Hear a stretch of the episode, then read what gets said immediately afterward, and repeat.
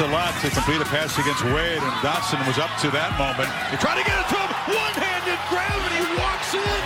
Back-to-back highlight plays from Dotson and Penn State. Still showing some fight. Wow.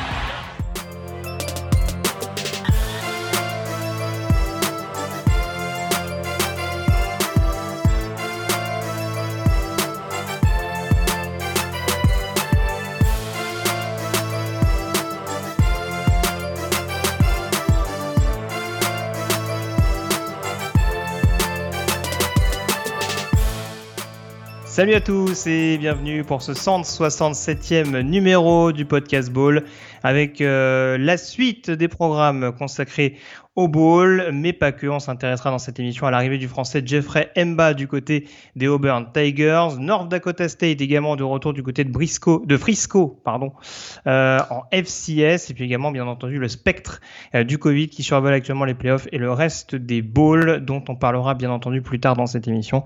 Euh, pas forcément les bowls majeurs et les, le dernier carré qu'on abordera dans un autre podcast, mais en tout cas les ball mineurs, on va dire les plus glamour par rapport à ceux qu'on a abordés lors de la précédente émission pour aborder ces différents sujets. Euh, le rédacteur et fondateur du site Blue Pennant, Morgan Lagré, est toujours en ma compagnie. Salut Morgan. Salut Greg, bonjour tout le monde. Alors on va aborder tout de suite hein, l'actualité qui est assez riche et variée ces derniers jours. C'est un peu un bilan d'étape euh, qu'on fait dans cette euh, période de ball euh, slash intersaison puisque on peut clairement le dire hein, l'intersaison a été lancée maintenant depuis depuis belle lurette euh, avec notamment le, le, coaching carousel euh, on va forcément mettre les pieds dans le plat d'entrée Morgan avec notamment les nouvelles de ces dernières heures qui ne sont pas très glorieuses. Il y a hum, pas mal de nouvelles conséquences. Il y a la crise sanitaire et à différents variants donc qui ont été découverts il y a peu et ça recommence à toucher plus que de raison euh, le, comment dire le, le, cadre sportif. Je vais y arriver. Euh, on sait qu'il y a pas mal de cas, notamment en NFL. Euh, c'est le college football a été euh, touché également, notamment du côté de Texas A&M, puisqu'on a appris cette nouvelle il y a quelques heures au moment où on enregistre cette émission. Euh, tout simplement, Texas A&M qui a déclaré forfait par rapport au Gator Bowl qui était censé se dérouler dans quelques jours face à Wake Forest. Et on commençait à le voir venir depuis quelques jours parce que on apprenait via quelques rumeurs, puis euh, des rumeurs se sont transformées en informations euh, confirmées par Texas A&M. Il y a eu des éclosions euh, de euh, cas de Covid au sein du programme euh, à un tel point que on était à la limite de, des nombres de joueurs minimum pour, pour participer au Gator Bowl et finalement même par mesure de précaution on a décidé complètement de, se retirer, de retirer sa participation. Les Guises ont retiré leur participation au Gator Bowl laissant finalement l'un des bowls les plus, euh, les plus historiques, en tout cas, du college football, euh, bah, voilà, un petit peu dans l'incertitude, euh, parce que Wake Forest est apte à jouer. Et là, on cherche un adversaire. On se hmm. dit, on n'a pas envie de la on n'a pas envie de, on n'a pas envie d'annuler complètement le, le Gator Bowl. Donc, dans ces cas-là, on cherche un adversaire de remplacement. Plusieurs options étaient sur la table. Euh, est-ce qu'on fait rejouer une équipe qui a déjà joué? C'était euh, une possibilité. On, aurait tellement aimé voir Wake Forest contre Western Kentucky pour taper les 150 points combinés. euh, finalement, la NCA est intervenue et on va ressortir le livre des règlements. Et euh, dans ces cas-là, mais finalement, on reprend le classement des équipes dans l'ordre de leur, euh, de leur, finalement, de leur bilan de fin de saison. Et euh, il semblerait que Rutgers ou Illinois, deux équipes de la Big Ten, seraient donc euh, considérées pour remplacer Texas A&M dans ce match historique donc entre donc du, du Gator Bowl. Oui, ce qui resterait quand même un événement parce que c'est pas des programmes qui sont abonnés au. Ah bah tout à fait. Ces dernières saisons, on, on avait d'ailleurs un petit peu taquiné il y a deux ans lorsque Illinois avait renoué avec les sous Lovie Smith il y a il y a donc deux ans de ça, mais c'est vrai que bien enfin, avant le retour de Greg Chiano, euh, Rodgers a vécu pas mal d'années, sombres. Pas de ball depuis 2014, euh, on remonte à l'époque de Calais Flood, euh, donc ça remonte à un certain temps pour, pour euh, Rutgers. Ça s'était bien passé d'ailleurs. Hein. Il l'avait emporté face à North Carolina 40 à 21 au Quick euh, Lane Bowl, mais euh, une participation au Gator Bowl, ce serait une participation au bowl le plus prestigieux de leur histoire. Ça paraît assez incroyable. On en parlait en off. D'ailleurs, toi et moi, on se souvenait, souvenait qu'en 2006, ils avaient fait une très belle saison. On se demandait quel, on se souvenait plus très bien quel bowl ils avaient, auquel ils avaient participé. finalement, ils avaient joué le Texas Bowl contre Kansas State, qu'ils avaient gagné d'ailleurs. Mais effectivement, si Rutgers devait être invité au Gator Bowl, ce serait le bowl le plus prestigieux de leur histoire, une manière un peu insolite d'y participer quand même. C'est ça. Donc, pour contextualiser, en 2006, c'était les débuts de Ray Rice à Rutgers. Hein, donc, c'est dire comment ça ah commence. j'ai pas dit en NFL, hein, j'ai dit Rutgers. ça date. Euh, la conséquence, l'autre conséquence, en tout cas, euh, de ce forfait de Texas A&M et euh, des décisions prises par rapport au Gator Bowl, c'est forcément l'anticipation nécessaire euh, lié au playoff parce qu'il n'y a pas que du côté de Texas A&M qu'on a quelques cas. Euh, je crois savoir également que du côté de Georgia et Alabama, il y a la sonnette d'alarme qui a été tirée depuis quelques heures maintenant.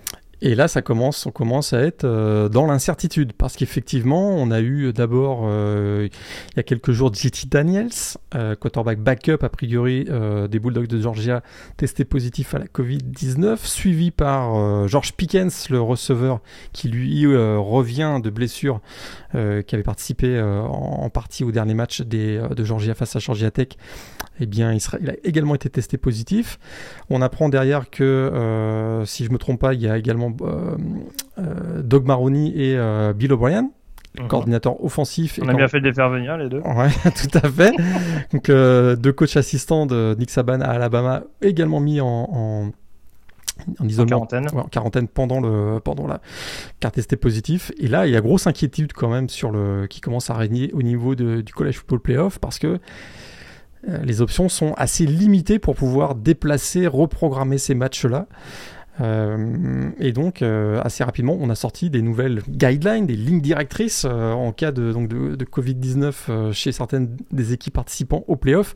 Et c'est assez radical, hein, parce que écoutez-moi ça, si une équipe ne peut pas jouer sa demi-finale, eh bien c'est l'autre équipe qui est qualifiée. Donc il y a vraiment victoire par forfait. si les deux équipes d'une demi-finale ne peuvent pas jouer, eh bien c'est l'autre demi-finale qui fera office de National Championship ni plus ni moins. Si une seule des quatre équipes participant en demi-finale euh, peut jouer, elle sera sacrée championne. Et si aucune des équipes peut participer, on ne reportera pas le match, on ne reportera aucun des matchs et euh, il y aura pas de champion cette année en 2021. Ce serait assez. Euh, c'est un peu, c'est un peu un hommage à Squid, c'est un peu un hommage à Squid Game. c'est pour ceux qui ont vu effectivement. pour ceux qui ont vu Squid Game, ça fait un peu penser à ça, effectivement. Euh, mais ce serait quand même rude, je trouve, pour une saison 2021 qui a été quand même assez haletante hmm. de, de, voir comme ça finir. Euh... Bah, c'est ça, parce que je parlais de Spectre. C'est vrai que forcément, on... bon, on va pas, on va pas rappeler euh, la saison 2020 qui a forcément été euh, largement perturbée par la crise sanitaire, que ce soit avant ou, ou pendant la saison. Mais là, c'est vrai que bon, c'est un peu, c'est un peu dommage, même si on peut pas faire autrement en l'occurrence, d'avoir une saison régulière où tout se passe assez bien et ouais, une campagne de ball où au moment de, on va dire de, vraiment de d'achever un, cycle victorieux, parce qu'on parle quasiment que d'équipes qui ont des bilans, qui ont des bilans égaux ou ou positif, à l'exception du futur adversaire de Wake Forest. Euh, voilà, c'est un peu dommage de pas pouvoir finir, euh, de pas pouvoir finir en beauté cette campagne. Mais bon, faut espérer encore une fois que ça se que ça se résolve. Euh, les demi-finales de playoff, en l'occurrence, au moment où on enregistre cette émission, c'est dans une grosse semaine. Oui, 31 décembre, donc. Voilà, mais on a vu encore une fois que du côté de College Station, ça pouvait quand même aller assez rapidement. Tout à fait. Donc euh, voilà. Ce qui, ce qui, est très inquiétant, c'est qu'on voit ce qui se passe euh, dans les sports professionnels. Hein. Euh, on, voit, mhm. on, voit, que la NBA est, est, largement touchée. On a du mal parfois à aligner un, un, alignement minimum dans les matchs NBA. On voit que la NHL a carrément fait pause jusqu'à Noël parce qu'il y avait tellement de cas que ça devenait une logistique trop compliquée. La NFL, bah, vous voyez comme moi qu'il y a également énormément de cas. Euh, on a des gros, des gros quarterbacks qui peuvent pas jouer, etc., etc. On n'est vraiment pas très très rassuré. Il semblerait, en tout cas parmi les quatre équipes euh, qui participent au, au playoff, qu'on ait, on deux stratégies. C'est vraiment une stratégie de mise en isolement de l'équipe et en même temps la dose de rappel pour le de vaccin qui, qui semble ça n'empêchera pas de ça n'empêchera pas d'être testé positif, mais au moins ça protégera les joueurs. Mais euh, on voit que voilà, et c'est euh, étant donné la, la, la progression euh, fulgurante et exponentielle de, du, du, variant Omicron, on ne peut quand même que être inquiet parce que dans tous les pays du monde, puis c'est le cas en Europe et en Amérique du Nord, on voit qu'il y a une progression très très très très rapide et à moins de quasiment mettre les équipes dans des bulles, on voit pas comment il pourrait pas y avoir au moins des joueurs qui seraient privés de ces demi-finales. Tout à fait. Si on veut être un peu sarcastique, on pourra dire que si Alabama, Georgia et Michigan doivent déclarer forfait, on se retrouverait avec Cincinnati champion et là on nous dirait vous voyez une équipe du groupe 5 championne. On vous l'avait dit. UCF avait raison. C'est plus, pour taquiner qu'autre chose, mais encore une fois, on espère bien entendu. Non, on espère que, euh, voilà, ça se jouera. On n'arrivera pas à de, voilà, de, telles, à de telles extrémités, bien entendu. Euh, voilà ce qu'on pouvait dire en tout cas sur la situation liée à la Covid. On parlera en tout cas des autres euh, balls qu'on a appelés les balls du deuxième tiers, hein, donc hors playoff et euh, les quatre balls majeurs. Donc on parlera. Alors tu avais inclus Michigan State Pittsburgh, mais on le garde pour plus tard peut-être. Euh, je l'avais inclus dans la liste. Ouais, c'est vrai qu'on pourrait, le, voilà, on... pourrait, le, pourrait le reporter. Oui, on va le reporter à la prochaine voilà, émission. Donc, euh, en l'occurrence, prochaine émission, on aura Alabama Cincinnati, euh, Michigan Georgia, le Michigan State Pittsburgh, le Baylor Ole Miss, euh, le Notre-Dame Oklahoma State et le dernier, ça va être le Ohio State Utah.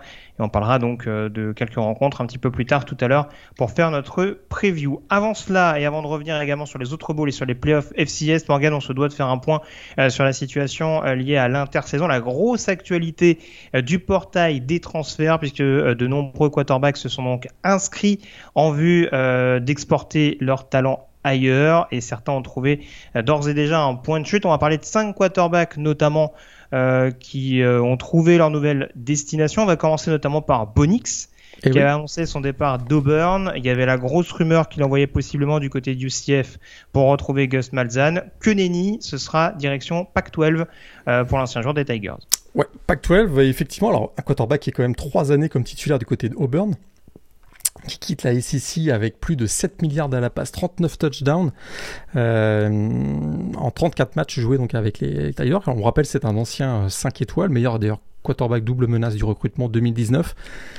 Pourquoi Auburn? Pourquoi pardon? Pourquoi Oregon? En fait, il rejoint Kenny Dillingham, qui, qui était l'ancien euh, coordinateur offensif d'Auburn lors de son année euh, freshman, l'année où il avait battu Alabama en 2019.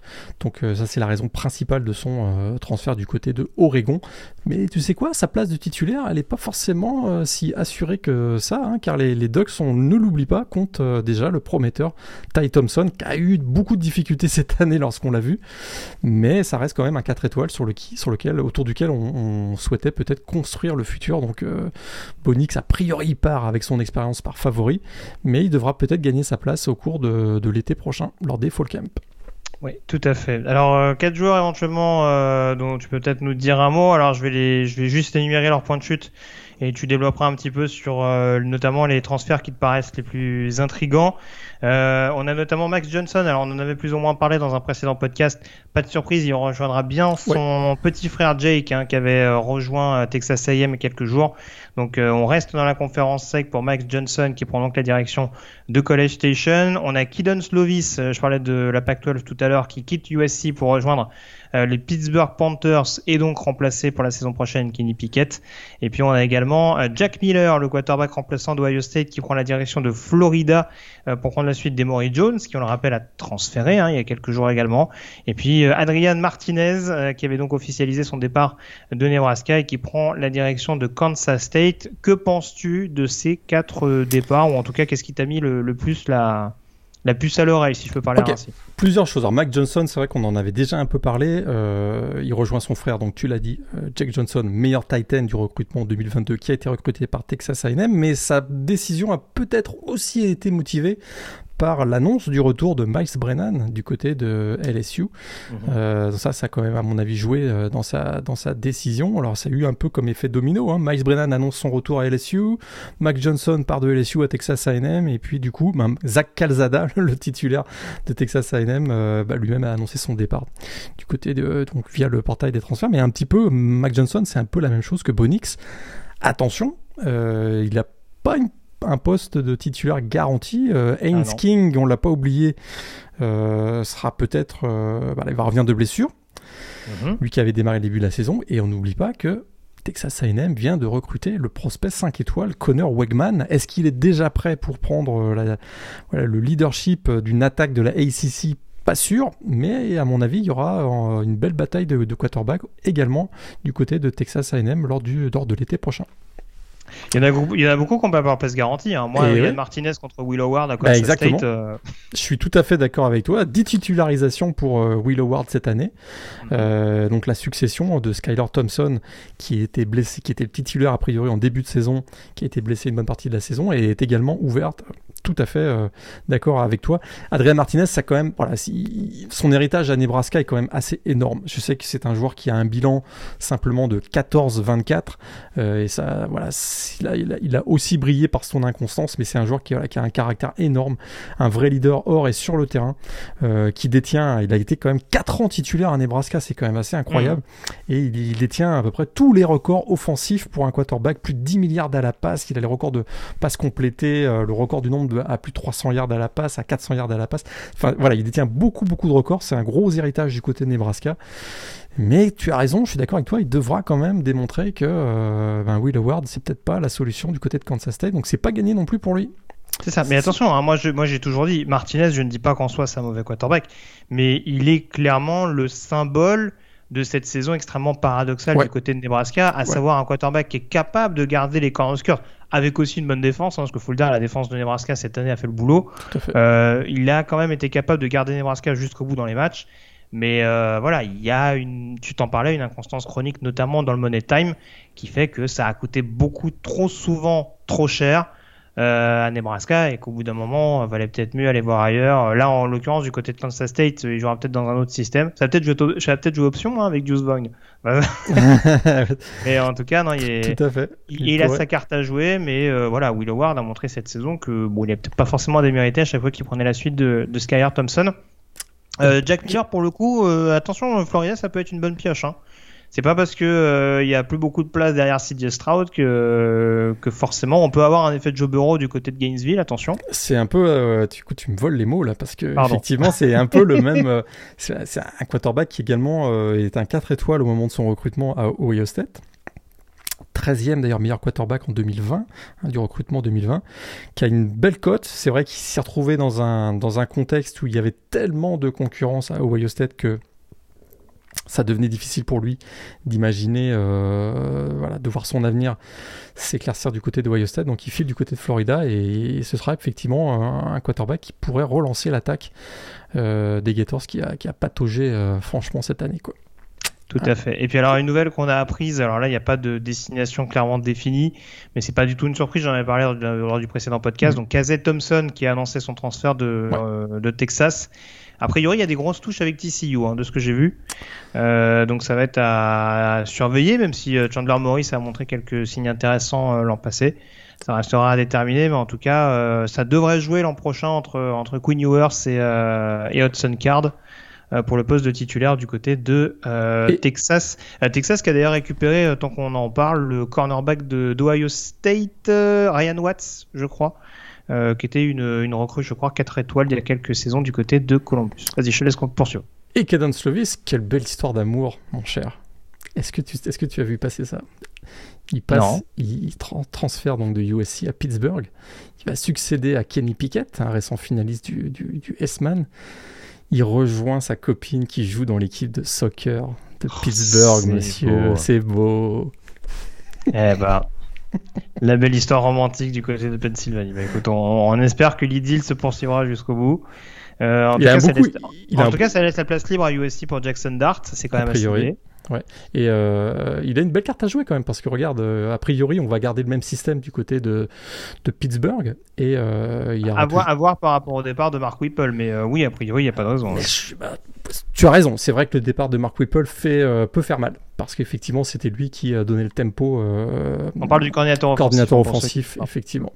Euh, donc effectivement, ça, peut, ça peut aussi impacter, mais il y aura quand même le retour de euh, Jordan Addison du côté de, Oui. du côté de Pittsburgh. Donc ça peut être un beau duo la saison prochaine, Caden Slovis. Oui, oui, bien Jordan sûr, il y a, Oui, oui, au sol, il y a, y a, y a Israël Abadikanda euh, qui, euh, qui, continue de se développer. Donc non, non, il y a moyen de faire une attaque assez, assez séduisante euh, du côté des Panthers, très très clairement. D'autres transferts éventuellement à préciser, deux notamment euh, important. Alors euh, ça aussi c'était évoqué lors du précédent podcast, c'est désormais officiel. Jamir Gibbs qui prend la direction d'Alabama, le running back euh, de Georgia Tech. Et puis parlant d'Alabama, on a le cornerback Marcus Banks euh, qui avait officialisé son départ de Tuscaloosa mais qui reste dans la conférence ACC pour prendre la direction de Mississippi State. A priori, pour prendre la suite d'un Martin Emerson qui devrait se présenter incessamment sous peu à la draft. Ouais, puis Alabama, ils ont remplacé Marcus Banks par Eli Ricks, donc euh, ça va quoi. Oui, c'est vrai. ça va quoi. Mais Jamir Gibbs, ça peut être vraiment la grosse sensation l'année prochaine. Ah, clairement, ouais. Parce que. Ça peut être un nouveau Nadjer. Enfin, un nouveau Nadjer, ben, écoute... pas exagéré, mais en tout cas, dans le profil costaud et très rapide, euh, on... ça se place là. Il n'a pas été à son avantage les deux dernières années parce que euh, la ligne offensive de Georgia Tech, ça n'a pas été toujours ça mais il, termine quand même avec près de 2 milliards euh, au total lors des deux dernières saisons. Ça peut être l'une des grosses révélations de la saison prochaine. On le connaît ah déjà, mais euh, au niveau national, il peut vraiment devenir un. bah écoute, on, va pas commencer par les Deathman, mais attention, c'est un joueur qui peut faire énormément de dégâts la saison prochaine du côté d'Alabama. Amen. J'ai pas grand chose à, rajouter en l'occurrence. Euh, sur ce que tu as dit, Banks, tu veux rajouter quelque chose sur Mississippi State ou pas euh, bah, C'est une belle recrue. Écoute, c'est une très belle recrue parce que c'est un 4 étoiles qui était euh, dans le top 150 en 2019 et c'est un, un joueur surtout qu'on attendait plutôt du côté de Miami. Oui, hein, c'est ce que j'allais dire. C'est là où est intervenue cette surprise finalement de le voir du côté de Mississippi State parce que depuis quelques jours, on l'annonçait rejoindre Mario Cristobal du côté de Miami, mais finalement il est resté dans la SEC du côté des Bulldogs. Tout à fait. Euh, on peut peut-être parler des joueurs également de retour en 2022. Il y a quelques joueurs importants qui ont annoncé leur retour. Je te laisse dresser un petit peu la liste. Mais on va commencer notamment par euh, Grayson McCall, quarterback de Coastal Carolina, qui ne quittera pas le programme des Chanticleers et qui ne s'inscrira pas à la draft. Et il y avait même quelques rumeurs de transfert depuis ces hmm. derniers jours. Donc là, on commençait à se poser quelques questions. Effectivement, il était éligible à la draft, euh, à la draft NFL.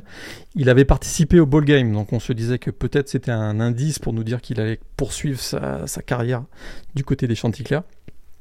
Il l'a finalement euh, confirmé avec un message, euh, je ne sais pas si tu l'as vu son message, mais qui s'est conclu par ces mots. quand je vous dis que je pisse bleu, je le pense vraiment. Très bien. C'est joli. C'est magnifique. C'est très très imagé. Cet homme n'est donc pas uniquement, euh, n'est donc pas que fantaisiste capillairement parlant. c'est bon à, savoir. Euh, d'autres joueurs éventuellement qui, euh, qui bah, ont marqué, notamment ceux qui ont annoncé leur retour pour la saison prochaine? Will Levis, quarterback, ancien quarterback de Penn State qui va revenir du côté de Kentucky, plutôt. bonne chose. Ouais, il s'était plutôt bien adapté, je trouve, à l'attaque des Wildcats dans la SEC, donc c'est plutôt une bonne chose. On a Will McDonald, le pass rusher, euh, j'ai l'impression que ça fait 10 ans qu'il joue du côté d'Iowa State, mais il va revenir euh, pour une saison de plus. Euh, un des meilleurs défenseur de la Big 12 cette année. Donc un beau renfort, enfin un bon renfort. Un, joueur sur lequel Iowa State pourra Un retour précieux, ouais. un retour précieux parce qu'on sait qu'il va y avoir beaucoup de départs cette année. Même si je crois avoir vu que Xavier Hutchinson, le receveur, va également revenir la saison prochaine du côté des mm. Cyclones. Mais en défense, on rappelle qu'il y a Aishim Young, hein, le defensive back, qui a annoncé son transfert. On ne connaît pas encore le, sa future destination mais c'est quand même une perte importante pour un joueur qui était seulement sophomore, je crois. Euh, tout à fait, qui était euh, qui a été qui terminait freshman, ouais, freshman son l'année Covid effectivement 2020. Donc ouais, cette année c'était son année sophomore. Mais surtout le retour du côté des Eagles de Boston mm. College. Mm. Phil Jurkovec et Zay Flowers, hein, le duo euh, explosif quarterback-receveur euh, qui fait à peu près 95% euh, des, yards du côté des Eagles. J'exagère un peu, mais écoute, c'est plutôt une très très bonne nouvelle pour cette équipe de Boston College. Alors c'est sûr qu'il va falloir construire autour de ça. Hein, il ne faut pas que ce soit simplement les deux seuls qui contribuent à cette équipe, mais c'est, écoute, ce sont deux, joueurs qui ont euh, de l'expérience, qui euh, s'entendent très bien, qui ont déjà démontré dans des gros matchs, on se souvient notamment un match euh, contre Clemson, si je me souviens, il y a deux ans, où ces deux-là avaient été explosifs. Donc c'est plutôt une bonne nouvelle du côté de Boston College. Alors, sans vouloir, sans vouloir être médisant, euh, Jurkovic, on l'a quand même pas vu cette saison. On l'a, pas beaucoup vu, en tout cas. C'était surtout Monsieur Garand euh, qui était aux, commandes. tout à fait. Mais quand il est revenu, oui, quand il est revenu en toute fin de saison, ils ont gagné leur match. Donc. Euh, oui, tout à fait. Ils ont enfin battu une équipe de la saison. ça c'est fait, ça mange pas de pain. Mais en tout cas, c'est un retour extrêmement important. Je te, je te le conseille du côté de Boston College. Il me brise Euh, avec rêve. notamment, euh, j'ai un doute sur le prénom, c'est euh, Terence Gill, le deuxième, euh, le deuxième receveur? J'ai un doute. Je vais pas dire de bêtises. C'est Gill, son nom de famille et son prénom, j'ai un doute. C'est pas Terence. Tu- C'est pas Terence.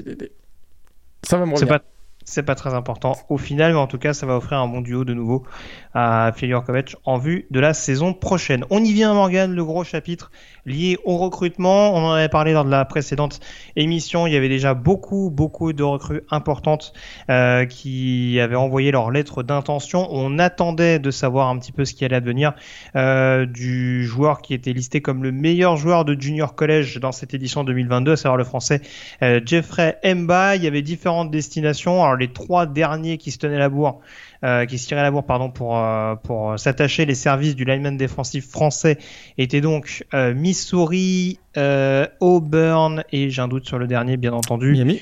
Miami, merci. Euh, donc Missouri, Miami et euh, Auburn, et ce sera donc Auburn qui euh, s'attachera les services donc de Jeffrey euh, Mba. Euh, c'est pas totalement une surprise dans le sens où t'en parlais notamment sur le sur le site de Blue Pennant.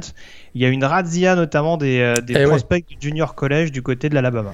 Bah oui, c'est-à-dire que du côté de Auburn, on a c'est c'est une tradition hein, de, de lier d'avoir des liens en tout cas très forts avec le junior collège. Il y a eu de très très grosses, euh, il y a eu des très très belles histoires hein, du côté de du côté de Auburn avec des joueurs qui sont passés par le par le junior collège. On sait que ces dernières années, je pense qu'il y avait euh, Seth euh, euh, Williams qui était notamment passé par, là. Bah écoute, il y en a un autre qui est passé par là et qui a eu une sacrée belle carrière du côté d'Auburn. Hum, Un certain Cam Newton qui est quand même passé par les junior collèges.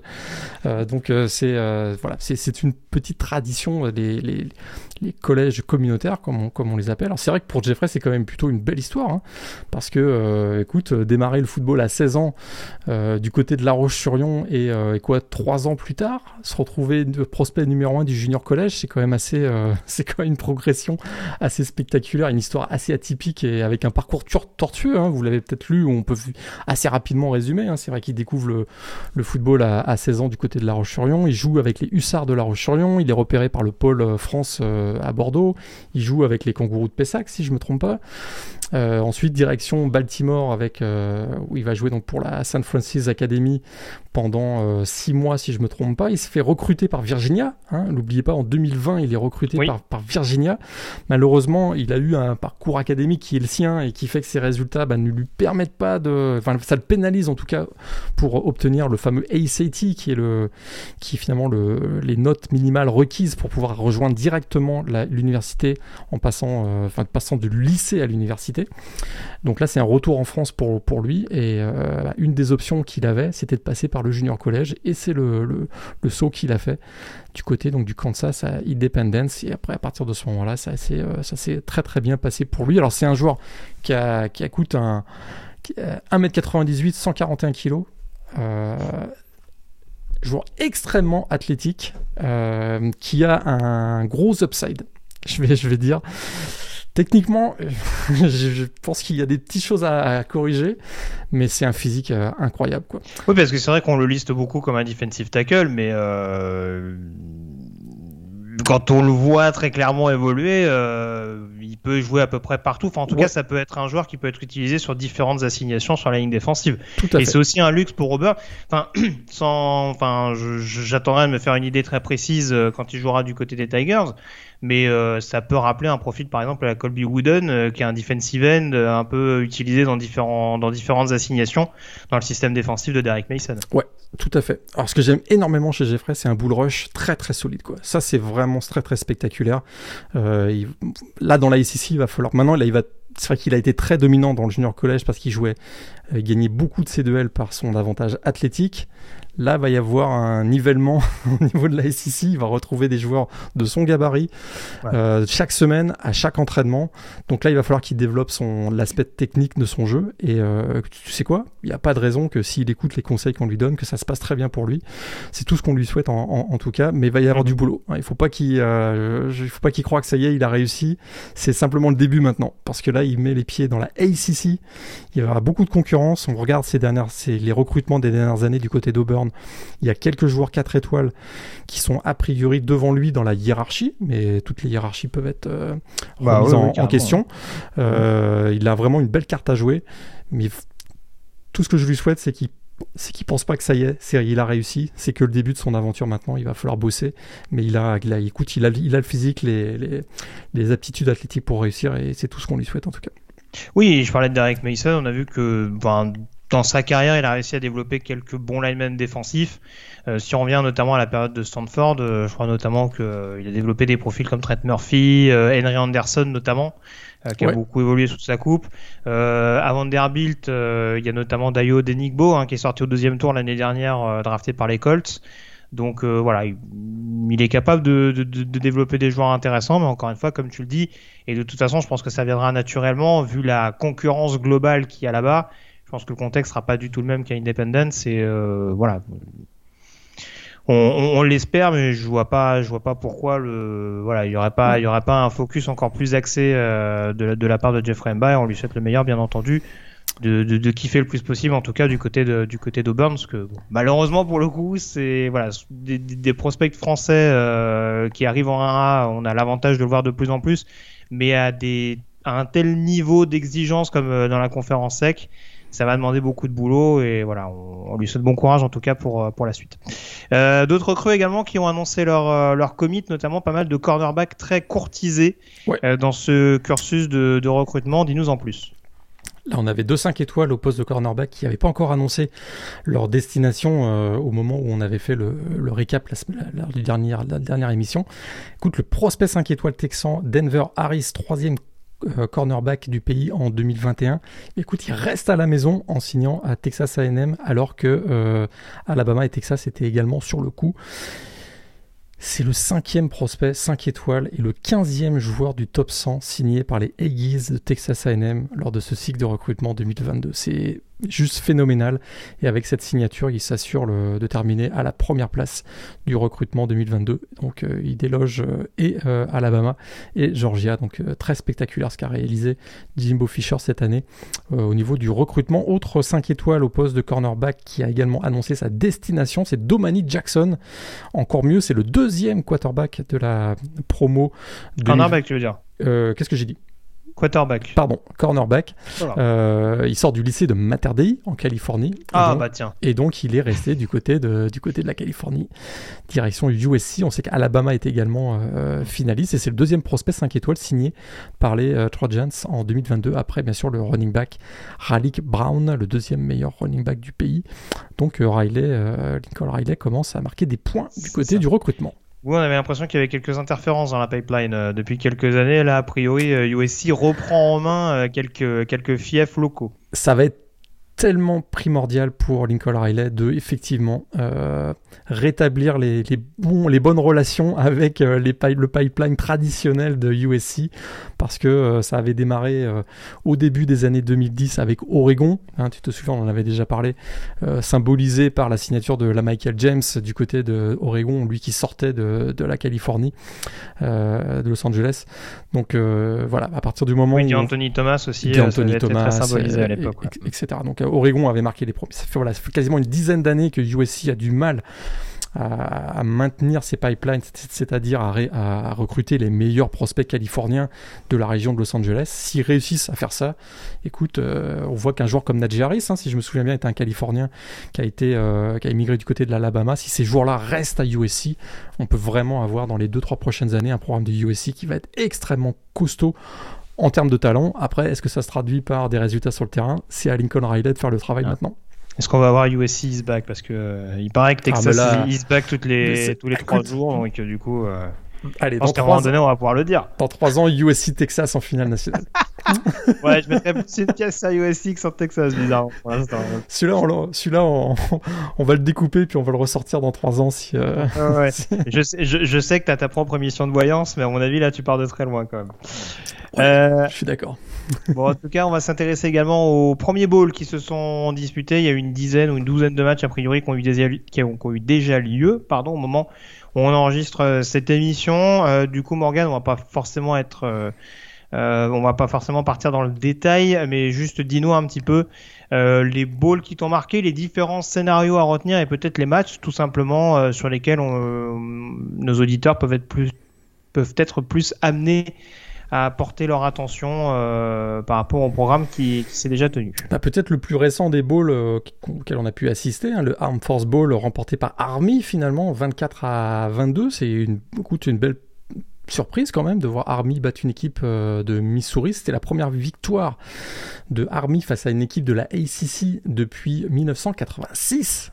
C'est pas Mhm. tout à fait vrai parce qu'ils avaient battu Vanderbilt il y a 2-3 ans, mais si tu sors Vanderbilt, euh, ils avaient Oui, pas ils se battu. vraiment Vanderbilt. maintenant. Voilà. Voilà, et puis tout s'est passé sur un dernier drive. Écoute, l'histoire, c'est vraiment Hollywood, puisque c'est Jabari Laws, le quarterback, qui réussit le dernier drive de la- qui amène au, field goal de la victoire. Et Jabari Laws, c'était le titulaire de 2019. Mais il est tombé au champ de bataille, blessé. Il n'a pas joué du tout en 2020, à peine cette année. Et c'est lui, écoute, qui, euh, qui donne le touchdown de la victoire pour, euh, pour Army. C'était une super belle histoire. Peut-être euh, autre, autre deux trois petites choses peut-être qu'on a qu'on a retenu. Bah écoute, on va parler de Bailey Zappi. Bailey Zappi qui termine qui termine la saison 2021 euh, avec une victoire euh, lors du Boca Raton Bowl 59 à 38 en victoire de Western Kentucky face à Appalachian State et euh, Bailey termine finalement en établissant deux nouveaux records NCAA. C'était une des questions qu'on se posait. On n'avait pas beaucoup de doutes qu'il allait y arriver étant donné qu'il était tout proche de battre ces deux records. Mais écoute, il termine avec 5967 yards à la passe en 2021. Et ce qui est terrible, c'est qu'il n'a pas atteint la barre des 6 milliards. Et son coach, il l'a sorti à 10 minutes de la fin, 8 minutes de la fin de mémoire. C'est vache quand même. Il aurait, pu, il aurait pu battre le plateau des 6, voilà, passer le plateau des 6 milliards. Mais il termine aussi avec down pour, euh, pour Tyson Elton, on peut le dire. Tout à fait. Et euh, il finit quand même avec 62 yards, 62 touchdowns aussi euh, en 14 matchs joués cette année. Il bat le record de Joe Burrow. Joe Burrow avait établi euh, le record NC avec 60 touchdowns en 2019. Et donc euh, il passe ce record à l'occasion de ce match. C'est quand même assez, euh, assez spectaculaire. Peut-être deux, trois, deux choses encore peut-être à retenir. On a eu, si je reprends, on a eu, on a eu, on a eu quoi? On a eu un 18 décembre très animé avec notamment Coastal Carolina et UAB. Oui, tout à fait. Coastal Carolina euh, qui l'emporte 47-41. Alors là, oui, Grayson McCall, c'était son retour. Il fait un excellent match avec 300, euh, plus de 300 yards et 4 touchdowns. Il y a eu une énorme erreur d'arbitrage en fin de match. Je sais pas si tu l'as vu ça, mais euh, Northern Illinois qui, euh, qui finalement a une dernière possession se retrouve à quelques secondes de la fin avec la possession du ballon. Il y a une passe qui est en direction de la sideline. Le joueur sort en possession du ballon. Il reste 4 secondes. Donc là, si tu euh, te souviens bien des règlements, on ne redéclenche le chronomètre qu'à partir du moment où l'arbitre siffle. Eh bien non, Euh, à la table de marquage, on a, on a, on a laissé couler le chronomètre. Résultat, Northern Illinois n'a jamais euh, pu Ah, prendre si. le dernier snap. Et si tu me permets, je pense que la grosse erreur d'arbitrage, c'est d'avoir considéré que la passe était complétée. Parce que Était complétée, le- en plus, oui, Le tout à catch fait. en En bord de plus. touche me paraissait un Tout petit à fait. peu euh, compliqué sur une quatrième Et tentative. en plus, t'as raison. ouais. Après, Northern Illinois, il s'est un peu tiré une balle dans le pied tout seul parce qu'il menait quand même au score avant de tenter C'est une quatrième un peu saugrenue euh, sur une action digne de Longest Yard pour ceux qui l'avaient vu où le, quarterback fait feinte de dire que le jeu lui plaît pas et puis finalement euh, il y a un espèce de snap pour surprendre la défense qui ne fonctionne pas sur une quatrième et courte et ça a clairement redonné le momentum à Coastal Carolina qui doit marquer un touchdown je pense sur l'action d'après par euh, Tout à fait. C'est qui? C'est euh, Braden, euh, Braden Bennett je pense qui m'a aidé à ce moment-là mais euh, mais oui oui en tout cas après oui ça peut laisser clairement des regrets pour les Huskies de par cette fin de match et de par cette gestion du, du money time un petit peu délié un petit peu compliqué ouais, Ouais. UAB tu y as rajouté quelque chose du coup? Bah écoute, victoire 31 à 28. On s'attendait à un duel entre Dwayne McBride, le running back de UAB, et Tyler Allgeier, le running back de BYU. Bah tu sais quoi? On l'a eu ce duel parce que euh, 192 yards et 3 TD pour Tyler Allgeier. Mais finalement, c'est Dwayne McBride et UAB qui l'emportent 31 donc à, 20 à 28. Et euh, McBride finit quand même avec 183 yards au sol. Donc ça a été, euh, ça a beaucoup, beaucoup couru dans ce euh, match. Peut-être deux dernières choses. Je pense sur ces premiers balls. on est obligé de parler du famous Idaho Potato Bowl quand même. Écoute, deux- ah bah le bain le bain de frites le bain de frites, le- la douche de frites donc à la, à la fin du match pour euh, Craig Ball, le, le coach de Wyoming. Euh, les deux équipes, ont, ils ont un petit peu, ça a un petit peu couru dans ce match. Euh, Wyoming et Kent State au total, c'est 700 yards au sol. Plus de 700 yards au sol. en même temps tu m'aurais dit Wyoming est passé je t'aurais pas cru Et, et Levi Williams, le quarterback de Wyoming, devient le premier quarterback de l'histoire des Bowls à réussir 200 yards au sol et 4 touchdowns. Donc écoute, historique, match historique. Je vous le dis, à chaque année, il se passe quelque chose d'historique lors du Potato Idaho Potato Bowl. Donc, euh, bien. Ouais. Je le vois, mais, on attend, mais on attendra forcément beaucoup plus le, le Dukes Mayo Bowl ah, avec là, je forcément la touche de mayonnaise dont on parlera dans quelques minutes. Ouais, et ça c'est ouais, ça c'est un peu la vision d'horreur, mais on, verra, on en parlera tout à l'heure. Peut-être dernier mot, euh, Utah State quand même, un petit euh, petit coup d'eau pour euh, pour euh, Blake Anderson, quel boulot. Euh, c'est une équipe qui va probablement terminer dans le top 25 pour la quatrième fois seulement de, son histoire après sa victoire, donc 24 à 13 face à Oregon State lors du Jimmy Kimmel. Timmy Kimmel Ball. Donc euh, gros boulot quand même, parce que Utah State, euh, il, y a, il y a 18 mois, c'était dans voilà, c'était un programme qui était, qui était au fond du trou et finalement, bah, un an et demi plus tard, c'est une équipe qui va être euh, probablement classée dans le top 25 de Et j'ai beaucoup aimé dans le Jimmy Kimmel Ball, donc euh, où tu pouvais pisser sur Matt Damon dans les toilettes. J'ai beaucoup aimé. Euh, j'adore ces piqûres de rappel sur des choses un peu légendaires. Moi, ça, ça m'éclate.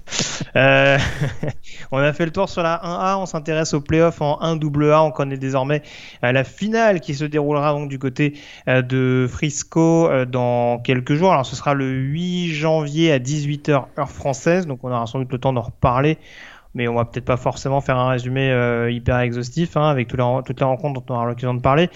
On va forcément faire un focus tout particulier sur le North Dakota State James Madison. C'était l'affiche de ces demi-finales, le numéro 2 contre le numéro 3. Euh, James Madison y a cru, a recollé au score, a même mené à un mhm. moment donné, mhm. mais euh, n'a rien pu faire face à la force de frappe offensive et notamment le jeu au sol du eh Bison toujours aussi déroutant. Et en fait, plus ça change, moins ça change hein, dans la FCS, puisque bah, devant les 15 000 spectateurs euh, euh, du Fargodome, le Bison s'est assuré une neuvième participation au FCS National Championship en 11 ans. C'est assez incroyable. On a vraiment, euh, bah, écoute, on a l'impression que le déplacement finalement des, supporters de North Dakota State à Frisco dans le Texas, c'est un peu comme une transhumance euh, annuelle hein, au mois de janvier. Euh, et James Madison n'a pas réussi l'exploit qu'ils avaient réalisé en 2016. On en avait, je crois, déjà parlé la dernière fois. S'imposer au Fargo Dome, puisque finalement les Dukes quittent la FCS avec une défaite contre le grand rival donc de la dernière décennie, North Dakota C'est vrai que ça s'est joué au sol finalement, euh, même si tu l'as dit, hein, on a eu le momentum, on a senti qu'il avait peut-être basculé en faveur de James Madison au moment où Antoine a, réussi son touchdown. Ça a été même suivi par, euh, par un touchdown donc de euh, c'était Devin Ravenel, voilà, le, receveur donc de James Madison, mais du coup, finalement, euh, une, interception après, après que, que NDSU soit repassé devant, une interception de Dustin Tolbert dans la end zone a assuré la victoire du Bison, qui donc l'emporte 20 à 14 et qui euh, va retrouver une équipe qu'on n'a pas l'habitude de voir en finale ces dernières années. Ben oui, parce que la belle histoire la belle histoire continue pour Tommy Melott. Incroyable. Euh, propulsé quarterback titulaire, donc après l'inscription sur le portail des transferts de, Matthew McKay, on en plaisantait un petit peu il y a quelques jours. Et ben il va disputer la finale nationale euh, avec la victoire donc de Montana State au dépens de South Dakota State, victoire 31 à 17. Première fois depuis 1984 que les Bobcats euh, de Montana State se qualifient pour la finale FCS. écoute, ils réussissent cette perf avec, on vient de le dire, un QB backup freshman qui plus est, mhm. et un coach de première année, puisque euh, Brett, euh, Brent Vigen, hein, on se, on l'a pas oublié, euh, il va, bah, écoute, il va retrouver en finale son alma mater, et son ancienne équipe, puisqu'il était le coach des quarterbacks de North Dakota State de 2004 à 2013. On y revient toujours. Hein. il y a Alabama en haut et il y a North Dakota State à l'étage du dessous. Exactement. Donc euh, voilà, ce qui est, ce c'est vrai que ce qui a peut-être euh, retenu l'attention, c'est vraiment l'excellente performance euh, du freshman, donc Tommy Mellott. voilà, on rappelle l'histoire, tu l'entends parler tout de suite. à hein, Matthew McKay, qui était titulaire tout au long de la saison, a annoncé son inscription sur le portail des transferts 48 heures avant le match de playoff du deuxième tour face à UT Martin. Et depuis, eh ben écoute, Tommy Mellott, il est ultra spectaculaire et dans cette demi-finale nationale, il a vraiment brillé. Il finit avec 233 yards à la passe, 2 touchdowns, 155 yards au, sol, 2 touchdowns. Il a été fabuleux. Il a bien compensé l'absence de Isaiah Ifanze, qui est normalement le running back numéro 1 des Bobcats. Écoute, malgré la retour, le retour de blessure de Pierre Strong, euh, South Dakota State n'a finalement pas existé face à la puissance des Bobcats. C'est une équipe qui est vraiment très spectaculaire, euh, très athlétique en défense, très solide sur la ligne, des deux côtés du ballon d'ailleurs. Euh, NDSU par favori, on en reparlera quand on fera la preview. Mais Montana State, ça a du répondant et euh, sur terrain neutre, attention. et hein. ben voilà, on, sent que c'est une équipe qui a un gros momentum. Euh, très clairement, euh, le momentum est né de cette victoire en fin de saison régulière à Montana dans le derby face à l'autre équipe, les Grizzlies donc de Montana. Et depuis, c'est une équipe qui vraiment, a l'impression, il marche sur l'eau, très spectaculaire malgré la, présence d'un QB backup freshman. Donc euh, à surveiller euh, Montana State qui est la tête de série numéro 8, hein, simplement, donc qui va jouer face à North Dakota State qui est tête de série numéro 2. Tout à fait. Donc à suivre donc le 8 juillet, le 8 juillet, le 8 janvier, pardon. Euh, on joue plus au printemps désormais en IFCS. Donc ça arrivera donc le 8 janvier prochain du côté de Frisco dans le euh, Texas pour euh, succéder du coup à Sam Houston State qui avait battu donc euh, South Dakota State donc lors de la précédente édition justement au printemps dernier. On, fait, on termine cette émission avec notamment les previews des prochains bowls mineurs à venir, hein, au-delà de ceux qu'on a déjà abordés. On va traiter de ceux qui auront lieu donc sur la période allant du 27 au 31 décembre parce qu'on commence doucement mais il y a pas mal de balls qui vont s'accélérer euh, dans cette dernière semaine euh, de l'année 2021 donc on va en aborder certains en omettant je le répète donc euh, les demi-finales des playoffs et les quatre balls majeurs. Donc le programme je vais le donner tout de suite Éventuellement, si tu veux dire un petit mot sur ces rencontres sans qu'on développe forcément, Morgan, tu me le dis. Ça reprendra donc le lundi 27 décembre. Alors à 17h, heure française, on aura le Quick Lane Ball euh, qui opposera Nevada à Western Michigan. Et on aura à 20h30 heure française le East Carolina Boston College que tu seras avec une énorme attention euh, du côté du Military Bowl. Tout à fait. On n'aura pas de Carson Strong du côté de Nevada. Oui. Ça c'est moche. C'est le petit, c'est le petit bémol, mais a priori on aura Caleb et Levi de l'autre côté. Tout à fait. Voilà. C'est pas mal. Oui, oui, ça va. Et du coup, euh, toi qui as dit du mal d'East Carolina toute la saison, attention à tes Eagles. Je ne dirais que ça. Le mardi 28 décembre à 18h, le prochain programme de Jeffrey Mba, donc Auburn qui affrontera Houston du côté euh, du Birmingham Bowl, donc à domicile. Bah oui, euh, oui c'est ça, c'est ça dans le dans, dans, dans l'état à domicile, des Tigers. Hmm. on va dire à domicile pour Auburn face à l'équipe classée du match, qui est donc euh, Houston, euh, faut voir un petit peu à, quoi on s'attend. A priori, j'ai pas vu d'absent notable vraiment sur ce match-là. Il y a beaucoup de points d'interrogation, notamment sur certains défenseurs d'Auburn. Tu en as vu toi? Ouais, Marcus Jones quand même, le cornerback de Houston, euh, first, ah oui, first team All-American qui est vainqueur du Paul Ornung Award, sera absent pour, pour ce match. C'est un joueur extrêmement spectaculaire, notamment sur retour de coup de pied. C'est dommage qu'il soit absent. Ouais. Je regardais plus du côté d'Auburn, mais c'est vrai que j'avais. il n'y aura pas Bonix, du coup. Il n'y aura pas Bonix. Oui, oui, oui, oui, oui. Il y aura TJ Fidley en l'occurrence pour, euh, pour, pour se frotter à cette grosse ligne défensive d'Auburn, euh, symbolisée notamment par Logan Hall euh, au milieu de la ligne. Donc ça peut nous offrir une bataille de tranchées assez intéressante avec la bonne ligne défensive d'Auburn et la bonne ligne défensive de Houston. Et puis je parlais un petit peu des match-up intéressants. Alors il va y avoir forcément un match-up à suivre de très près, notamment entre Nathaniel Bell. Nathaniel Dell pardon et, et Roger McCreary s'ils disputent cette rencontre. Euh, ça peut en tout cas donner une rencontre assez mouvementée. Euh, on va dire qu'Auburn, c'est surtout hmm, comment dire, euh, mis en valeur par la défense cette année, là où Houston, on l'a vu, est capable d'accélérer. Après, forcément, ils n'ont pas eu les mêmes adversaires tout au long de la saison. Donc c'est peut-être encore difficile de placer le curseur sur cette partie. Ouais, parce que c'est vrai que Houston a un bilan de 11-2, beau boulot d'ailleurs de, de, Dana Holgorsen, le coach des Cougars. Mais euh, écoute, euh, il n'y a pas vraiment de victoire référence pour les Cougars cette année. Leur meilleure victoire, c'est d'être face à SMU, qui n'était pas forcément une grande saison. Donc je... ils ont un seul match contre une équipe du Power 5 cette année, c'est une défaite contre Texas Tech je suis pas forcément rassuré. Ils ont quelques arguments. Euh, Auburn va vouloir absolument gagner parce qu'ils sont à 6-6. Ils veulent pas finir avec un bilan négatif cette année. C'est quand même euh, un, voilà, un, objectif à ne pas négliger non plus. Ils sont capables de mettre beaucoup de pression en plus euh, dans le backfield offensif adverse. Donc je pense qu'ils peuvent gagner ce match en gagnant la bataille sur la ligne de, de scrimmage. J'ai pas vu que tant que tant que Bixby qui sera finalement de retour, hein, on se souvient, il, serait, il serait présent normalement dans ce match-là. Donc, Oui, après on a vu que Jarquez Hunter, euh, quand il fallait prendre le relais, il, faire, était tout à fait. Donc euh, Auburn pour tous les deux sur ce match-là, tant qu'on fait pour moi. Ouais, Auburn pour moi. À 21h15, toujours le mardi 28 décembre, on aura le First Responder Bowl qui opposera Louisville à Air Force euh, du côté de Dallas. Euh, à minuit 45 dans la nuit du mardi 28 au mercredi 29, on aura le fameux Texas Tech Mississippi State dans le Liberty Bowl. Euh, on sera pas dans du Kent State Wyoming a priori. Euh, ça peut être un match assez long. Je pense que le chrono va s'arrêter assez souvent. Enfin, faut espérer, faut espérer que non. Hein, pour, ce serait bien. Euh, ça voudrait dire que les places sont complétées. Mais en tout cas, attendez-vous à pas mal de spectacles entre euh, le programme coaché par Mike Leach et l'ancien programme coaché historiquement par le désormais head coach des Bulldogs. À 2h du matin, dans la nuit du 28 au 29, toujours le NC State UCLA qui le, le Holiday Bowl qui se disputera du côté de San Diego. là aussi, avantage, on va dire, du terrain pour, euh, pour UCLA en termes californiennes. C'est NC State qui est classé euh, sur ce match-là. Là aussi, on peut considérer que c'est un peu bonne défense contre grosse attaque.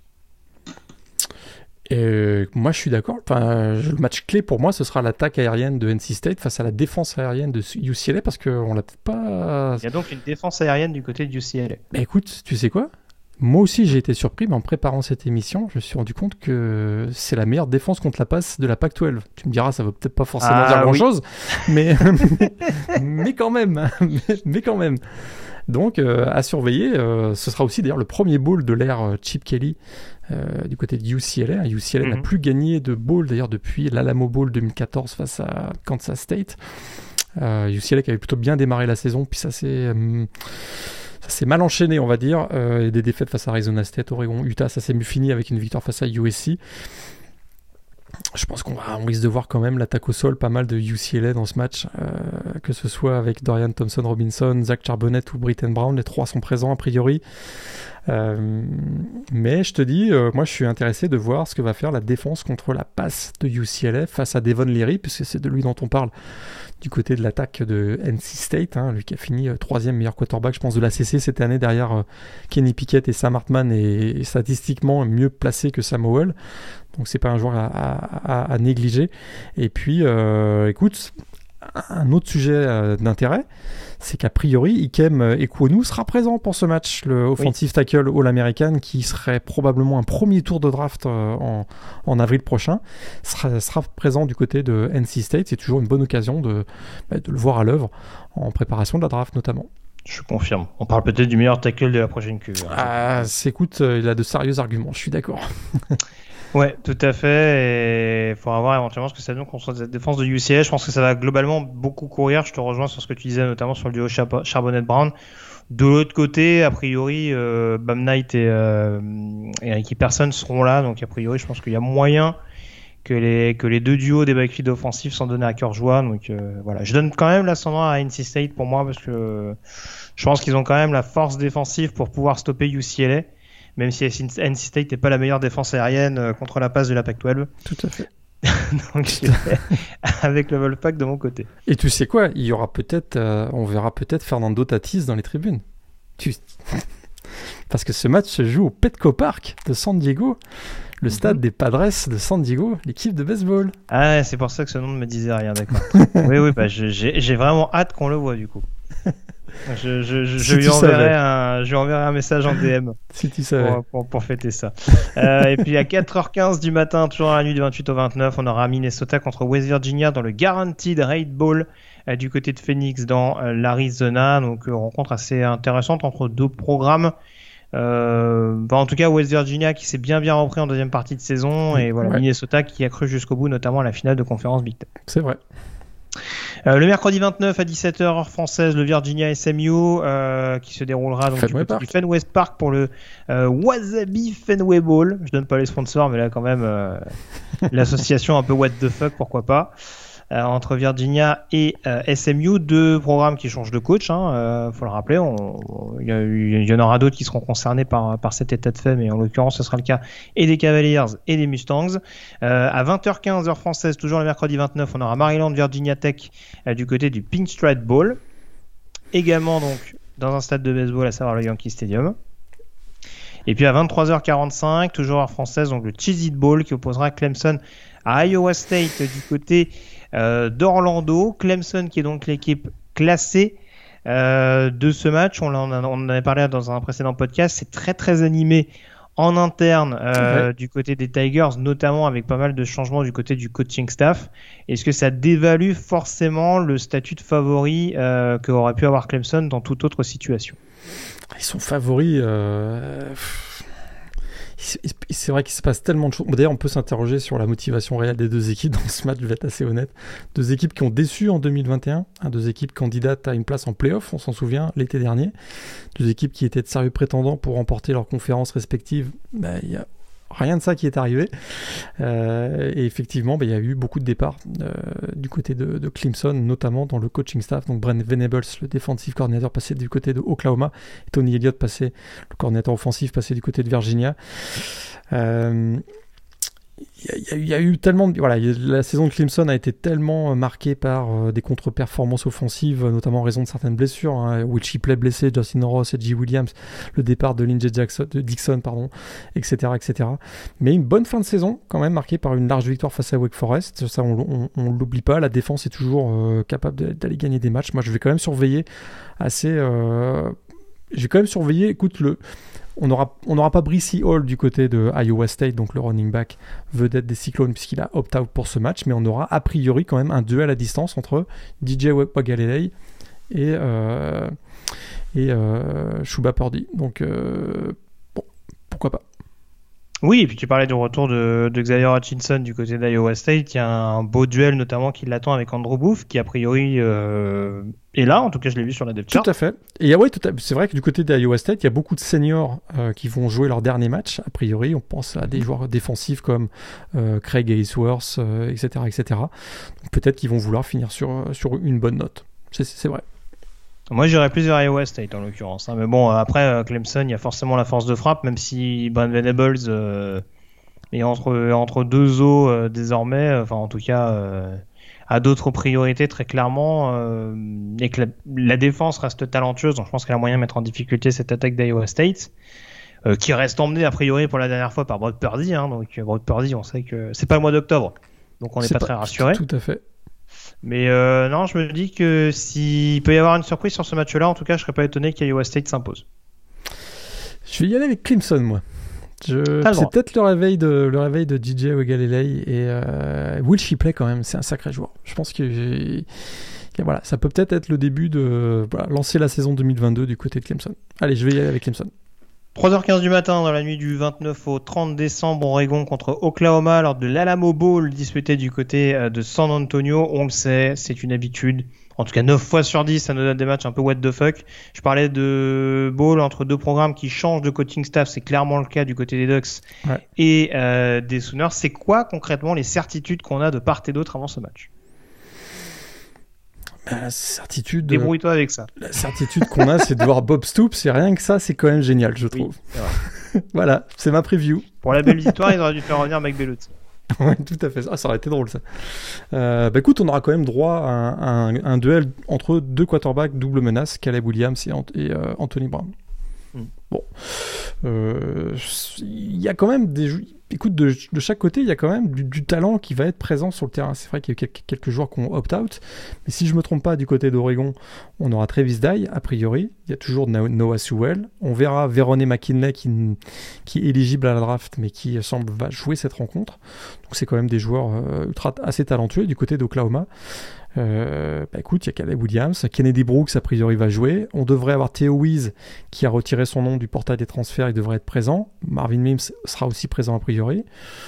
Le petit point d'interrogation pour moi, c'est la défense Oklahoma. Pas d'Azaya Thomas a priori, pas de Pierre Winfrey. Ça c'est vrai, ils ont Pas de Brian Samoa, ça fait un peu beaucoup quand tu joues malgré tout un jeu au sol d'Oregon. Bonito aussi, Nick Bonito aussi. Nick Bonito aussi, t'as raison. Euh, ça fait beaucoup quand tu joues quand même un jeu au sol à Oregon qui a quand même été une des rares certitudes offensives très clairement du côté du Jean cette saison. Ouais, c'est ce qui, ce qui est vraiment difficile à, voir, c'est la, préparation pour ce match parce qu'effectivement, on a des coachs intérimaires qui vont donner quoi comme message? Euh, Juste jouer pour le maillot. Mais euh, voilà, étant donné qu'il y, a une nouvelle, il y a un nouveau coaching staff qui va arriver dans les prochains jours, euh, tous les joueurs vont être réévalués, donc ça va être. J'ai du mal à, voilà, à voir dans quel état d'esprit les joueurs vont arriver, mais ça. C'est d'une belle affiche a priori entre l'équipe classée 14e Oregon et Oklahoma classé 16e. Et comme tu l'as dit tout à l'heure, la lame au bowl, c'est quand même rare que ça se termine pas dans un gros euh, bordel de n'importe quoi. Donc euh, ça peut malgré tout être intéressant. Moi je dirais Oregon. Ah, je vais y aller avec Oklahoma, tiens. Très bien. Ah, c'est bien, on n'est pas d'accord sur des mots. On ne va pas être trop consensuel non plus. Euh, le jeudi 30 décembre à 17h30 heure française, donc le North, North Carolina, South Carolina, le fameux Dukes Mayo Bowl du côté du Bank of America Stadium euh, de Charlotte, euh, deux équipes qui se retrouvent en bowl. Hein, on t'en parlait, parlait, dans une précédente émission. C'est vrai que leur confrontation euh, habituelle, plus ou moins annuelle, n'était pas forcément au programme cette année. Ce sera le cas de nouveau à l'occasion de ce bowl prévu du côté de la Caroline. alors c'est une bonne nouvelle pour South Carolina qui a performé plus rapidement que prévu pour la première année de Shane Beamer. C'est une déception pour North Carolina et pour Mac Brown. Est-ce que North Carolina conserve malgré tout à tes yeux son statut de favori dans ce match? A priori, euh, c'est le, le, dernier match de Samuel, si je ne me trompe pas. Il y a de fortes chances, oui. Donc, euh, un joueur qui aura quand même malgré tout porté son équipe toute la saison. Euh, suite au départ, on se souvient des, skills players de 2020 qui étaient partis. Donc on parle des Michael Carter, Javante Williams, Dayomi Brown, Dace Newsom, etc. Donc on va beaucoup compter, à mon avis, du côté de North Carolina, encore une fois, comme tout au long de la saison, sur le duo Samuel-Josh Downs. C'est vrai que South Carolina a été l'équipe surprise parce que euh, bah, si on nous avait dit en début de saison c'est que South Carolina taperait Auburn et Florida, je pense qu'on n'y aurait pas cru. Surtout quand on sait qu'ils ont dû faire appel à un moment de, leur saison à un assistant coach comme quarterback titulaire quand même. Donc ça c'est voilà. Euh, malgré tout, je pense que North Carolina reste favori parce que le talent est un petit peu offensif et un petit peu plus du côté de, des Tar Heels. Mais, euh, attention, euh, attention notamment à Jalen Foster, hein, un defensive back des Gamecocks qui aura été une des grosses révélations de la saison. Un ancien walk qui finit euh, deuxième meilleur, deuxième meilleur joueur FBS au nombre d'interceptions avec 5 interceptions cette année. On sait que Samuel des fois peut forcer ses passes. on pourrait avoir un beau duel entre Jalen Foster et Samuel donc. Ouais, tout à fait. Euh... Oui, d'ailleurs, Jalen Foster, euh, on entendra parler très bientôt sur TDA. Hein. J'en profite pour faire ma pub également. Euh, Tant qu'à faire, on en a parlé il n'y a pas si longtemps que ça avec le camarade Jean-Michel Boujard. Euh, South Carolina qui devrait jouer sans Kingsley Nagbaré quand même, sur la ligne défensive, c'est pas anodin. C'est vrai. Et euh, on rappelle que, alors, il y a eu des prestations plus ou moins mitigées, mais a priori ça jouera sans Luc Doty au poste de QB. Donc le retour de Zep Noland, le fameux assistant coach euh, pour prendre les rênes de l'attaque. Euh, alors l'avantage qu'il a, c'est bah, qu'il joue l'énorme défense de North, Carolina, de North, Carolina, qui nous a quand même montré tout au long de la saison que euh, qu'elle était vraiment hyper hyper imperméable. Mais c'est quoi? Pour les ball games, on devrait autoriser les joueurs transférés à jouer le ball game. Parce que là, on, verrait Spencer Rattler. T'as raison, c'est pas assez le bordel. on se fait tellement. Écoute, il y, a des matchs où tu te dis, ah, c'est quand même frustrant de ne pas avoir les titulaires parce qu'ils veulent se protéger en, vue de la draft. Bah, tu sais quoi, laisse, jouer les joueurs transférés. Là, on aurait un Spencer Rattler contre Samuel. Et là, du coup, ça a plus de tronches comme match, je trouve. On est d'accord, on est d'accord. Mais ouais, non, j'avoue, euh, j'avoue encore une fois, euh, cette équipe des Game Cops, elle, nous a surpris plus d'une fois. Et ouais, tout à fait. Ouais. Après, je me dis sur le talent et sur des joueurs, euh, ce serait injuste de résumer la saison de South Carolina à deux ou trois joueurs, mais ouais, là sur ce type de confrontation, en plus sur une rivalité un peu un peu locale, où North Carolina va quand même avoir à cœur de de montrer euh, de montrer un petit peu sa, sa domination, euh, surtout qu'ils se sont fait quand même un peu avoir tout seul en fin de match du côté d'NC State. Donc je pense qu'il y a quand même de la volonté de montrer que c'est pas non plus les, les dindons de la farce euh, au niveau des deux États de la Caroline. Donc euh, je vois quand même un petit sursaut d'orgueil et une victoire des Tar sur ce match-là. Et du coup, le, le, la douche de mayonnaise pour, euh, pour Mike Brown. Et qui, qui, mieux peut prendre une douche de mayonnaise que Mike Brown? Bon, allez, rien je pour vois, ça. je rien vois pour déjà ça, non. Mike Brown danser. danser, douché par de la mayonnaise. Rien que pour ça, North Carolina pour moi. Ah bah carrément. Sans me faire un jour à Shane Beamer, il y a des choses qui font rêver quand même. Euh, mais bon, à 21h française, euh, toujours le jeudi 30 décembre, on aura perdu contre Tennessee dans le Music City Bowl. Tennessee un petit peu habitué au Music City Bowl, là. il me semble qu'ils en ont joué quelques-uns euh, au cours de la dernière décennie. Ça se tient d'ailleurs du côté de Nashville. Mhm. Tiens, tiens, hasard.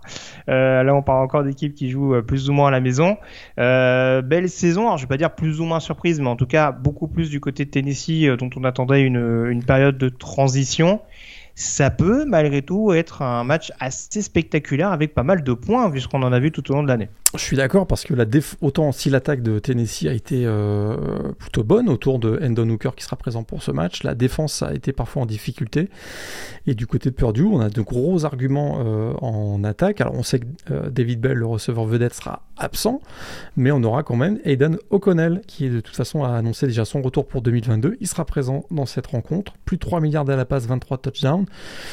Ça peut être un beau duel entre Endon Hooker et euh, O'Connell face à deux défenses qui sont pas les meilleures défenses de leurs conférences euh, respectives très clairement. Donc il peut y avoir effectivement du spectacle et ce sera seulement le deuxième match de l'histoire entre ces deux équipes. La dernière fois c'était en 1979 dans un bowl qui a disparu qui se nommait le Blue Bonnet Bowl à l'époque et c'était une victoire de Purdue. Ouais, tout à fait. Donc euh, voilà, un absent notable à noter du côté de, Ah, de ouais. Tennessee, mais qui était plus forcément un titulaire en puissance. Je crois que c'est, alors j'ai oublié son nom, mince. C'est Tian Evans, le running back backup qui est parti du côté de Louisville. Je vais pas me tromper sur le sur le nom de famille, mais en tout cas euh, qui avait peut-être plus ou moins perdu sa place par rapport à Jabari Small. Ouais. T'avais un autre nom éventuellement que Ah, je pense pas- que George- Ah, alors George- Taylor. Ouais, et puis George Karlaf- Karlaftis euh, jouera pas du côté de Purdue, le defensive euh, lineman des Boilermakers. Ça, je t'avoue que ça m'avait échappé, mais c'est beaucoup plus important encore. On est d'accord. C'est c'est dommage, c'est des joueurs qu'on aimerait bien voir comme ça une dernière fois et qu'on reverra simplement euh, lors du processus draft. Est-ce que tu as un favori? Moi, j'avoue que j'irais peut-être plutôt vers Tennessee. Moi aussi. Parce que, Parce parce que oui. qu'il joue à euh, domicile, quasiment. Déjà, et puis ouais, Enden Hooker a quand même la main chaude. Va, va falloir en parler d'Enden Hooker à un moment donné, parce qu'il y a cette saison 2020 très perturbante et, euh, et plombée notamment par le Covid, où il a fait partie notamment des joueurs longtemps absents euh, dans la saison du programme de Blacksburg. Mais alors en 2019, quand il reprend euh, Virginia Tech, ça a été une machine à points. Mhm. Et là, il arrive à Tennessee, il prend la place euh, notamment de Joe Milton, et pareil du côté de Tennessee, ça, ça reperforme. Donc je ne mets pas de côté l'impact d'un Josh Heupel, hein, euh, qui est capable, on l'a vu, de, de développer des, euh, des quarterbacks et, et des attaques globalement. Mais c'est vrai qu'Endon Hooker, c'est quand même un profil extrêmement, extrêmement atypique. Alors, je, je crois qu'il a annoncé son retour l'année prochaine, en plus, je crois, alors qu'il était fait. euh, en tant que super senior. Et euh, ouais, là où il a beaucoup progressé, c'est son, dans son efficacité à la passe. Euh, Mm. Il est presque à 70% d'efficacité, ce qui est vraiment tout à fait excellent. Et c'est surtout 26 touchdowns et 2 interceptions, si je ne me trompe pas, cette année simplement. Donc, euh, ouais, effectivement, je te rejoins. Tennessee pour moi, donc, en Tennessee l'occurrence, pour moi sur ce match. Euh, rapidement également, on a le Las Vegas Bowl qui se déroulera à 4h30 du matin dans la nuit du 31, du 30 au 31, pardon, entre Arizona State et euh, Wisconsin, donc du côté euh, de l'Allegiant Stadium des Las Vegas Raiders. Alors on va pas faire trop long sur ce match-là, on aurait pu en parler euh, pendant un petit moment parce que c'était deux programmes très en vue et longtemps en course pour leur finale de conférence respective. Euh, Est-ce que tu as un favori sur ce match-là? J'irais peut-être plutôt, euh, plutôt du côté de Wisconsin. Euh, je pense qu'ils ont, ils ont les arguments en défense pour, euh, pour stopper euh, l'attaque d'Arizona. Donc je, ouais. Et puis allez, Graham Mertz, il a détruit un, un trophée l'année dernière. Je pense qu'il faut qu'il détruise le trophée du Las Vegas Bowl cette année. Oui, non, non, mais je te, je te, je te rejoins en effet sur la, sur la défense. Arizona State, en plus, ils ont quand même pas été aidés, il me semble, d'un point de vue blessure, notamment sur, les, sur les équipes défensives. Donc c'est vrai que sur ce match-là, réussir à suivre la distance avec, euh, avec Wisconsin, euh, si un Braylon Allen commence à prendre, euh, commence à prendre feu, ça peut être assez compliqué pour, pour la défense des Sun Devils. ouais, en plus, je crois qu'ils seront privés de Rashad White du côté d'Arizona State, il me semble. Ah bah a- en plus, alors là. Mais je pense qu'il il a pas annoncé son, son départ, Rashad White, il me semble. Donc, Ah, je vais pas dire de bêtises, je t'avoue qu'avec toutes les news, je suis passé à côté. En tout cas, on parlait de la défense de Wisconsin. A priori, toutes les stars annoncées sont là, notamment le duo de linebacker Jackson Bourne et, et Léo Chenal. ouais, Ce qui est quand même ça, important, euh, ouais, justement, quand on parle euh, de l'escouade euh, de course euh, du côté d'Arizona State. Rashad White en l'occurrence. On sait qu'il y a, il y a Trey également et, et Ngata derrière. Donc c'est pas forcément une mauvaise chose d'avoir une grosse partie du front seven, dont les deux stars défensives sur le poste de backer sur ce match-là. Donc Badgers également de mon côté. Euh, on passe également sur les matchs du 31. On va pas tous les faire parce qu'en l'occurrence, il y aura d'autres matchs dont on parlera plus tard. Mais à 20h heure française, on aura le Arizona Bowl qui se déroulera donc du côté de Tucson euh, entre Boise State et Central Michigan un petit peu plus tôt. Je me suis planté sur l'horaire. Un petit peu plus tôt à 18h, le Sun Bowl euh, du côté d'El Paso dans le Texas entre Miami et Washington State. J'allais dire deux équipes qui ont changé de coach plus ou moins, parce qu'on sait que la situation du côté de Washington State était un petit peu particulière, avec notamment le coach assistant qui a été confirmé en fin d'année, notamment Jake Dykert, qui avait montré euh, énormément de bonnes choses, avec euh, notamment une, deuxième place euh, ah dans la division Pac-12 Nord.